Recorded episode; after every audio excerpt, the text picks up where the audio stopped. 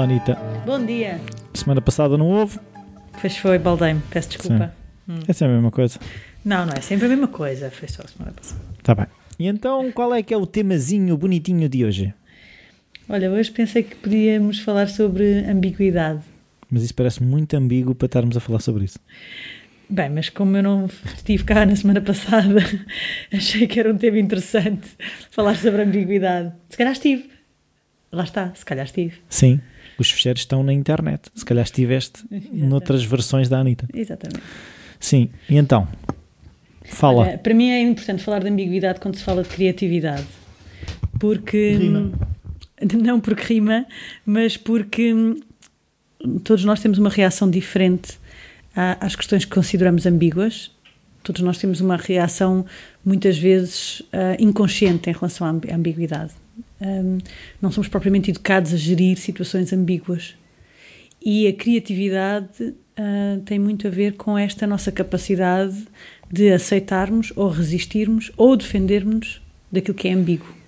Eu acho que é, a nossa reação à ambiguidade vai definir muito o nosso potencial criativo depois. Ah, e por isso achei que era um tema importante. Até me explica, a ver se eu começo a perceber. É estar confortável ou não estar confortável com a ambiguidade?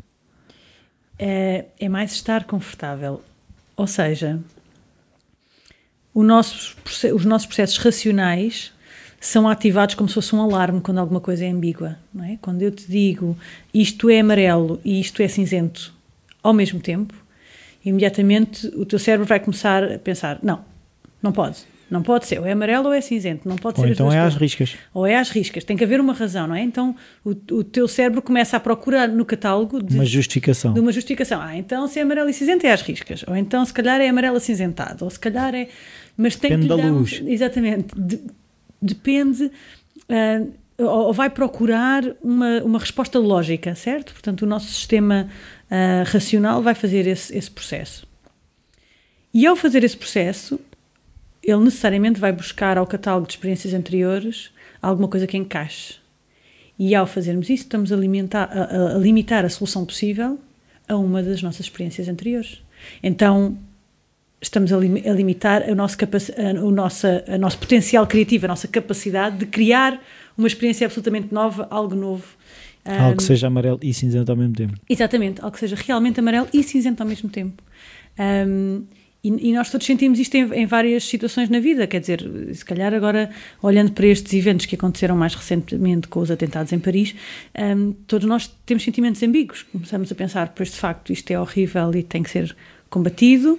Por outro lado, ao combatermos, se calhar estamos um, a culpar ou a, a- levar pela frente pessoas que são inocentes e que não têm nada a ver com isto. Um, e ficamos naquela ambiguidade e rapidamente eu sinto que muitos de nós a sua reação mais visceral é procurar uma posição. Não? é? Eu tenho que ter uma posição. Isto tem que ter, tem que haver uma solução lógica, evidente e de preferência fácil e rápida para resolver o problema. E não há. Esta situação é altamente ambígua. Não é?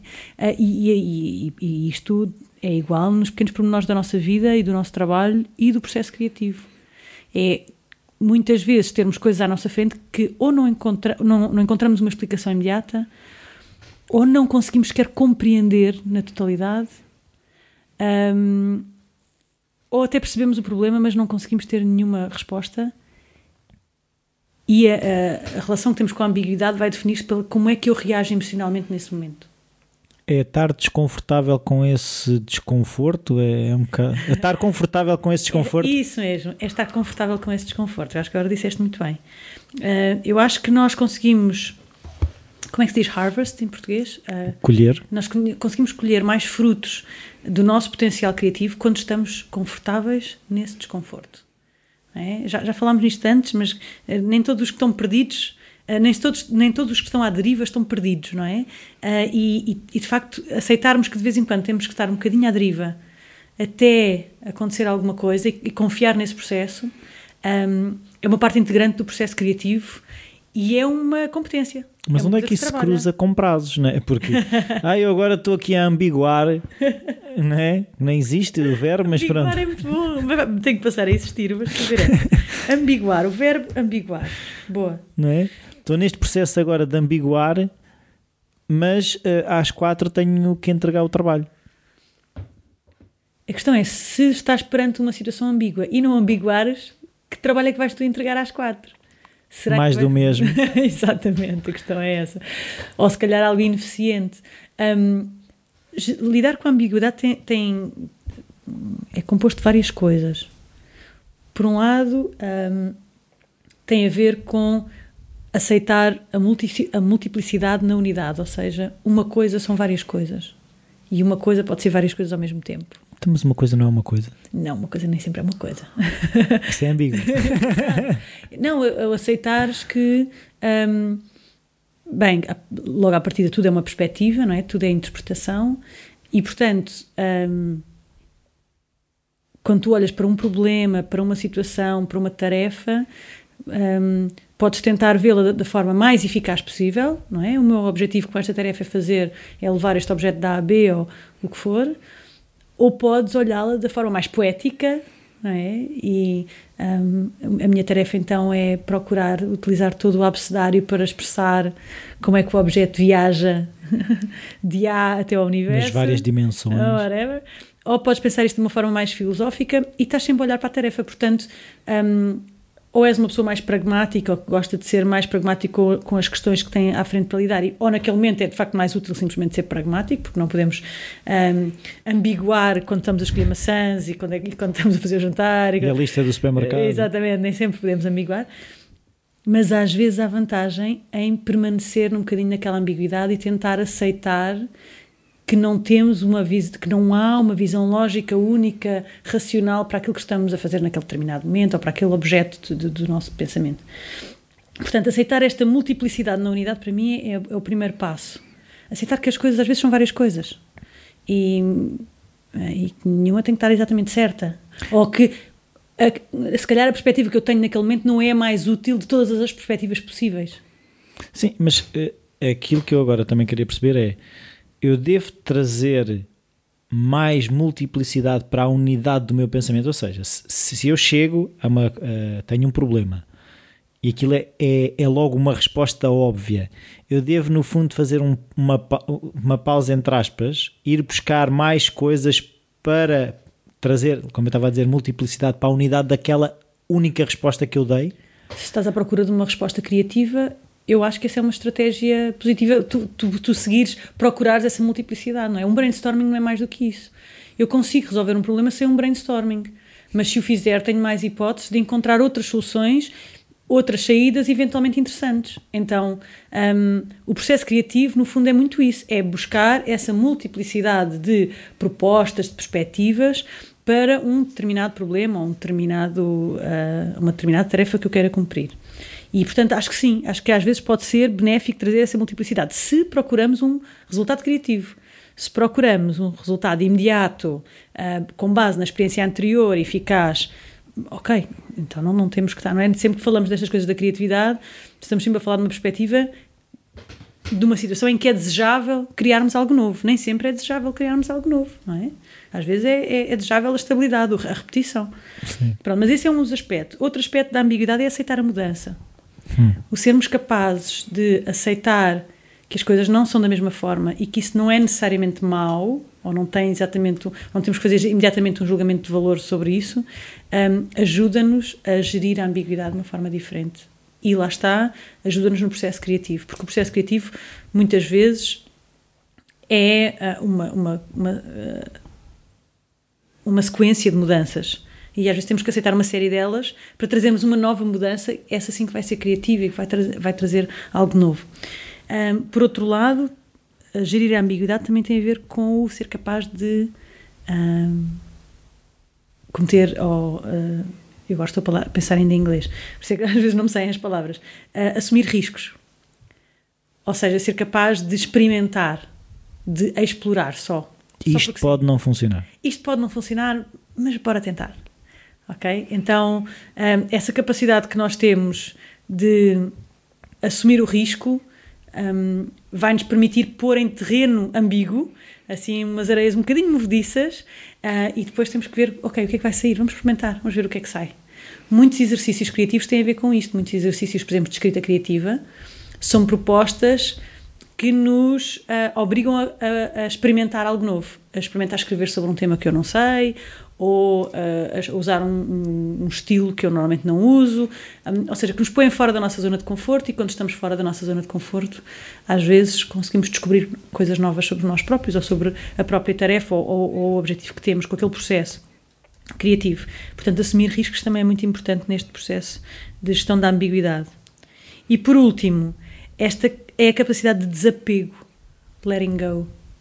Então, esta, esta capacidade que nós todos temos, uh, umas pessoas mais do que outras, de abdicar de uma ideia pré-concebida, de um estereótipo, um, de uma noção ou de um conceito, para abarcar um outro novo e diferente e que possa ser inovador para aquilo e que me possa ser benéfico para aquilo que eu quero fazer. Uh, essa capacidade de desapego às ideias um, eu acho que é uma grande vantagem para utilizarmos o nosso potencial criativo. Eu ser capaz de um, acreditar muito numa ideia é importante para a fazer acontecer e é importante eu ser capaz de me desapegar dessa ideia para deixar que novas ideias aconteçam, porque senão eu vou estar a repetir aquela nova ideia que tive há 10 anos atrás, muito inovadora na altura, o resto da vida e já não estou a ser criativa. Então o desapego, esta capacidade de deixar-me deixar, deixar, deixar as coisas passarem e aceitar novas propostas um, também tem a ver com a gestão da ambiguidade e também me parece crucial para, para o processo criativo. Estavas a falar numa coisa, eu estava-me a lembrar que muitas vezes fala naqueles uh, artistas mais criativos como sendo aqueles artistas que estão sempre a reinventar, ou uhum. seja, eles conseguem se desapegar de, por exemplo, se formos a pensar numa Madonna uhum. ou mesmo o David Bowie que lhe chamam o camaleão, que Exatamente. lá está, eles não nem ela ficou uh, like a virgin, é? certamente. Uh, mudou e, e, de vez em quando há esses processos, uh, e depois há aqueles artistas que parece que ficam congelados porque isto funcionou. E agora é a minha identidade, agora eu passei a ser isto. Uhum. E não sei ser outra coisa. Uhum. E é legítimo, atenção. Quer dizer, e pode correr mal também. Há quantos artistas que tentam reinventar-se e não corre bem. E depois não corre bem. A questão é que a criatividade não tem a ver com eficácia, muito menos numa carreira artística, não é? Portanto, aquilo que me vai trazer mais dinheiro não é necessariamente aquilo que é mais criativo ou menos criativo. Às vezes os critérios são diferentes. Mas, de facto, hum, a criatividade está presente quando nós nos reinventamos, quando nós conseguimos deixar de reproduzir alguma coisa que funcionou para trazer uma coisa nova. Que se calhar funciona melhor ou pior, não sabemos, mas é algo novo, algo experimental, algo que, que eu quero um, criar. E é uma coisa que eu agora, que estavas a falar, lembrei-me que assim, há muita gente que associa a criatividade à arte. Uhum. Uh, e eu, eu agora, no fundo, percebi um bocado, porque a arte tem essa capacidade de nos. Uh, nos fazer questionar as coisas e hum. nos, nos, nos apresentar coisas que nos chocam porque aquilo não, não faz sentido à primeira vista. Claro, claro. É? E é um bocado a criatividade, eh, eh, a arte tem essa associação precisamente por isso está-nos sempre a pôr em locais desconfortáveis, confronta-nos com coisas que à partida não fariam sentido, como por exemplo a pintura abstrata ou a arte conceptual ou hum, esse tipo hum. de coisas. E tem esse poder, não é? Tem esse poder de nos fazer sentir coisas Porquê? Porque acabam por ser, muitas vezes, porque essa a arte está enraizada em conceitos ambíguos. Eu lembro-me que alguns anos atrás um, fui ao, ao, Centro Cultural de Belém com, com as minhas duas enteadas e andávamos por lá a, a, ver a exposição e não sei se ainda existem, se ainda estão lá em exposição, esculturas muito realistas de corpos humanos nus pele cor-de-rosa, tudo, não, não, tudo havia nada, não havia nada de abstrato. Um, e de facto a sensação que tu tens ao olhar para aquelas esculturas, que são uh, um, autênticas pessoas deitadas, nuas, e que nasceu quando eu ia com crianças, foi de ups, uh, e agora? E agora? Uh, é? Explica! E agora? quer dizer, por um lado isto é arte e é perfeitamente aceitável, isto é natural, por outro lado eu estou desconfortável com isto aqui porquê é que eu estou desconfortável com isto aqui? E isto é ambíguo, não é? Eu tenho sentimentos um, ambíguos em relação àquilo, ambivalentes. Hum, e, e, é isto que, que nos, nos, faz, quer dizer, uh, repor as peças cá dentro, as peças do tabuleiro, sabes? Faz obriga-te a mexer peças cá dentro e pensar, pera, uh, então agora, primeiro, como é que eu me sinto em relação a isto? Lá está, o meu cérebro a tentar racionalizar a coisa. Segundo, como é que eu explico isto Sim. a crianças ah. que estão ao meu lado? Um, como é que eu aceito isto ou não? E mais importante do que as respostas acho, a que eu vou chegar necessariamente é o processo. Sim. É o processo de me questionar, de pôr várias hipóteses, De lubrificar as rodas dentadas de- cá dentro. Sim, sim. E isso é que me permite, hum, imagina, fazer esse processo com o teu trabalho, num contexto profissional, de olhar para um relatório, um resultado, um processo, uma equipa, como se estivesse a olhar para dois corpos nus dentro do museu e não sabes muito bem é Imaginar a equipa toda nua, é isso que estavas a dizer. Não. Era, Não, era. não era isso que eu estava a dizer, mas podia ser. Hum, não, mas colocares este mesmo processo de dúvida, de impasse emocional a outros processos da tua vida, eh, traz vantagens criativas, porque te coloca numa postura quase de. ou coloca-te numa situação quase de observador de ti mesmo. Coloca-te quase, quase como se fosse um helicóptero olhar de cima e ver: ah, espera, hum, pois é, e agora, que caminho é que eu sigo? E, Sim. e isto obriga-nos a ver outros caminhos. Eu lembro-me de uma formação que fui ver tua, eh, em que eh, gravei aquela do quem disse que. Hum. E é muito isso, é, é quem disse que. Porque a partir daí nós começamos a pensar quem é que disse, mas será que só, só pode ser assim? Hum. Tem que ser assim, não pode ser assado. Mas tens que explicar o exercício, senão as pessoas que me estão a ouvir depois não, não percebem. Então explica tu. A formação é tua? É um exercício muito simples hum, em que se coloca uma situação ao, ao grupo e, e o grupo o que tem que fazer é questionar aquele problema com frases que come, ou com perguntas que comecem com quem disse que. Hum, então, se o problema, por exemplo, é hum, como é que eu consigo resolver o problema da fome no mundo com uma caneta esferográfica, Uh, as pessoas não têm que criar soluções de como é que a caneta esferográfica ia resolver o problema da fome no mundo, mas têm que criar perguntas que comecem por quem disse que. Um, então, uh, o resultado pode ser quem disse que uma caneta não pode servir de alimento, quem disse que uma caneta não pode viajar o mundo inteiro, quem disse que uma caneta. Só serve para escrever. Exatamente, enfim. Perguntas que à partida vão parecer muito inúteis, mas que nos vão obrigando a sair do nosso estado mais racional para um modo mais aberto, ah, em que deixamos fluir ideias que estão mais escondidas, menos evidentes, menos disponíveis, vá, para eu acessar no meu modo de funcionamento normal mental e vou começando a explorar outras hipóteses. E quando fazemos isto em grupo, como cada um tem um cérebro diferente, as perguntas que vão aparecendo são cada vez mais inusitadas e algumas vão ser inspiradoras para mim. Pois é, é isso que eu estava a dizer. caminhos. Como ainda por cima vêm de outro registro, Claro.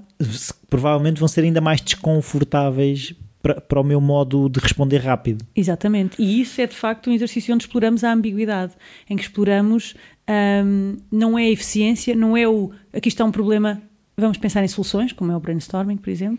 É mais aqui está um problema, vamos criar novos problemas, novas perguntas sobre isto e vamos baralhar e dar E voltar novo. a dar, sim. Exatamente. E a ambiguidade no processo criativo tem essa capacidade de baralhar e dar de novo. Pronto.